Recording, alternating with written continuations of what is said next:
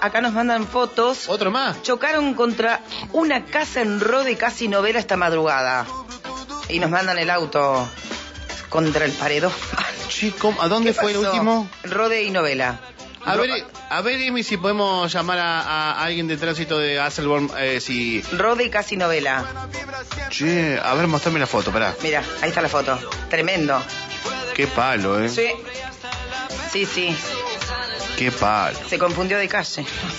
No. Uno, palo. uno, uno trata de tomarlo como, Sí. como gracia, digo, para la familia que recibió este impacto, no haber sido nada lindo.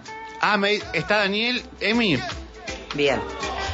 Rapidísimo. Muy bien, Emi. Comisario inspector, subdirector de tránsito, eh, eh, Daniel Hasselborn está en línea. Gracias por atendernos. Disculpe que lo molestemos de último momento. Alejandra Pereira y Mauro Coqui de este lado. ¿Cómo está usted?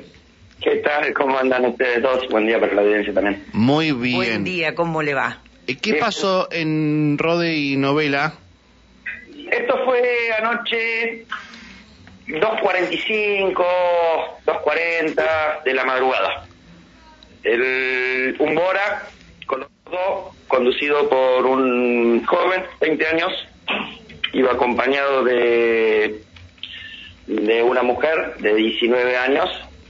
Se mm, movilizaban por Rodes pero a la altura de la manzana 16 del barrio Gran Neuquén Norte, por lo que manifestó el conductor, pierde el control del rodado, seguramente venía eh, a velocidades no permitidas para esa arteria, porque si no, no se pierde el control, Sí. e impacta de lleno contra un- una casa eh, lindante ahí a- en la vereda. La casa es de una propietaria, una, una abuelita mayor de 82 años. Eh, al conductor se lo tuvo que sacar medio urgente del lugar y llevarlo a la comisaría porque los vecinos estaban que lo linchaban. En la prueba de alcoholemia le dio 0.53. Así que, y, a- y aparte, eh, cero documentación del vehículo. Así que ahí nomás se secuestró el vehículo y licencia de conducir del mencionado joven. Está. Eh, eh, ahí la foto de Alejandra que me pasó recién, la estoy viendo. Eh, hay como un, un techo de un comercio que, que también, ¿no? Que afectó. Sí, lindante al, lindante al domicilio. Claro. Eh, lo bueno es que por ahí donde el- contra el inmueble que impactó, bueno, en ese momento del otro lado de la pared no había nadie. O sea, no tenemos que lamentar alguna víctima o lesiones de alguien del interior del, del inmueble. ¿Se pudieron observar eh, algún daño importante sobre esa pared sobre la que chocó el vehículo? Sí, la derrumbó. ¿La derrumbó? Mal. Sí, sí. Por eso es que, bueno, fuerte el impacto, sobre todo a esa hora, veo que dos, tres de la mañana, se supone que ahí, o sea, el, el- el silencio es casi total y, y un impacto de esa característica llama la atención. Sí, Eh, sí. bueno, y ahí los vecinos. Así que bueno, ahí se lo tuvo que sacar rápidamente el vehículo y llevarlo a la, a la comisaría. Sí, aparte no me quiero imaginar el susto de esa pobre abuela de, de- de escuchar eso, su casa, la pared caída, digo, no, tremendo. Tremendo. Así que bueno, ahora tendrá que regularizar toda la situación en el lugar de falta, ver cuánto, de cuánto será la multa en base a toda esa situación y bueno, Mm. Bueno, ahora que no es nada, que no es nada barata si ya la, la audiencia va aprendiendo lo que es combinar eh, volante y alcohol. Creo que es la única manera, ¿no? Que las, este, que las multas sean ejemplificadoras como para que no vuelvas a cometer ningún error de este tipo. Tal cual. Bueno. Eh, en este caso, en este caso le dio 0.50. Sí. Así ya la, la audiencia va teniendo presente algunas algunas situaciones. Cuando la la prueba de alcoholemia supera el 1.50 y hay que tomar, para llegar a 1.50 hay que tomar, pero mucha gente lo pasa holgadamente. Aparte de la licencia de conducir que se secuestra, el municipio destruye la licencia. ¿Qué significa esto? Que después, a posterior, el infractor tiene que hacer la licencia de cero, no es que la recupera, la tiene que hacer de cero. Ah, eso no lo sabía. Aparte de que tiene que hacer un curso de alcohólicos, de anónimos. el cual es pagado por el mismo, tiene que ser pagado por el mismo infractor. Bien. Daniel, le hago una consulta breve ahora con respecto a todo esto. Eh, eh, se está por implementar el, el scoring a nivel nacional, ya está, ya está denunciado y se está dando en algunos lugares del país. En Neuquén falta que se implemente por, por varias, varias herramientas.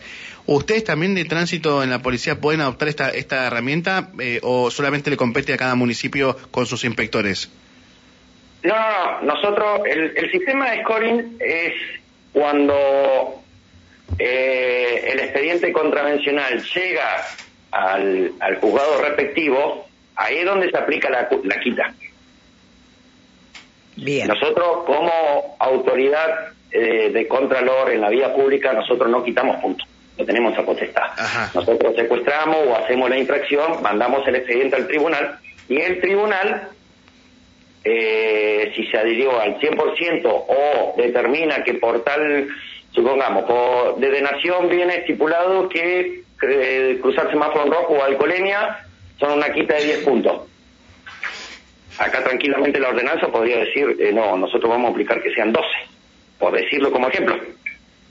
Eh, esas son letras chicas que todavía falta mm, Sí. eh, dirimir, porque todavía no está el scoring eh, funcionando en, la provincia. Eh, entonces, pero eso se hace cargo, sucintamente por la pregunta suya, eso se hace cargo el municipio una vez que eh, le llega el expediente y ellos dicen, bueno, por esta infracción, tantos puntos. Bien. Y se carga en el sistema, porque va a ser todo digital.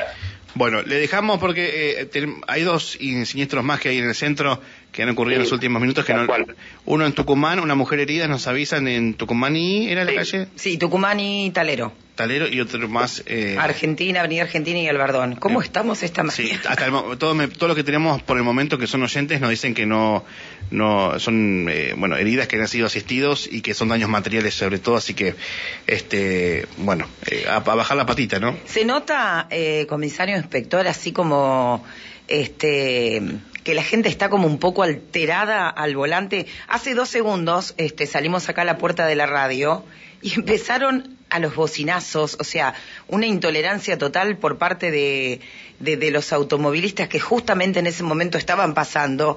Y yo digo, si ves que un vehículo está por estacionar, un vehículo está por salir, eh, un poquito de, de tranquilidad, cedele el paso, eh, o esperá o seguí de última, pero no, a los bocinazos limpios estaban. Es que el bocinazo en sí no está prohibido, pero está folclorizado dentro de la cultura nuestra. Eh, una mala costumbre. Y es la poca paciencia del conductor. Mm. Es la poca paciencia del conductor. Aparte de que to- todo el mundo anda, la mayoría anda apurado, porque por ahí salen del domicilio con lo justo y necesario para llegar al trabajo y así vienen en el trayecto, que es lo que no pasa con Ruta 7 cuando vienen la mayoría de centenarios, van para aquel lado, que la ruta viene cargada, súper cargada, pero viene un auto pegado al otro, no le dan eh, distancia con el vehículo precedente. Eh, directamente no- no- ni alcanzan a tener un metro de distancia con el paragolpe delantero. Claro. Eh, ese son el tipo de imprudencia con el que tenemos que lidiar todos los días. Por eso los choques en cadenas que suceden Por eso nosotros En constantemente. cadena, tal cual. Son Porque todos- distancia que diga, bueno, me dio tiempo a frenar si el vehículo de adelante le pasó algo. Claro.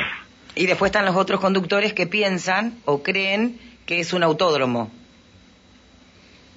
O que es... Eh, Sí, tal cual. No, no, no, tiene razón. A ver, eh, es así, porque yo lo veo todos los días, vengo de aquel lado y, y vienen, sí, son de zapatito de plomo. Bien.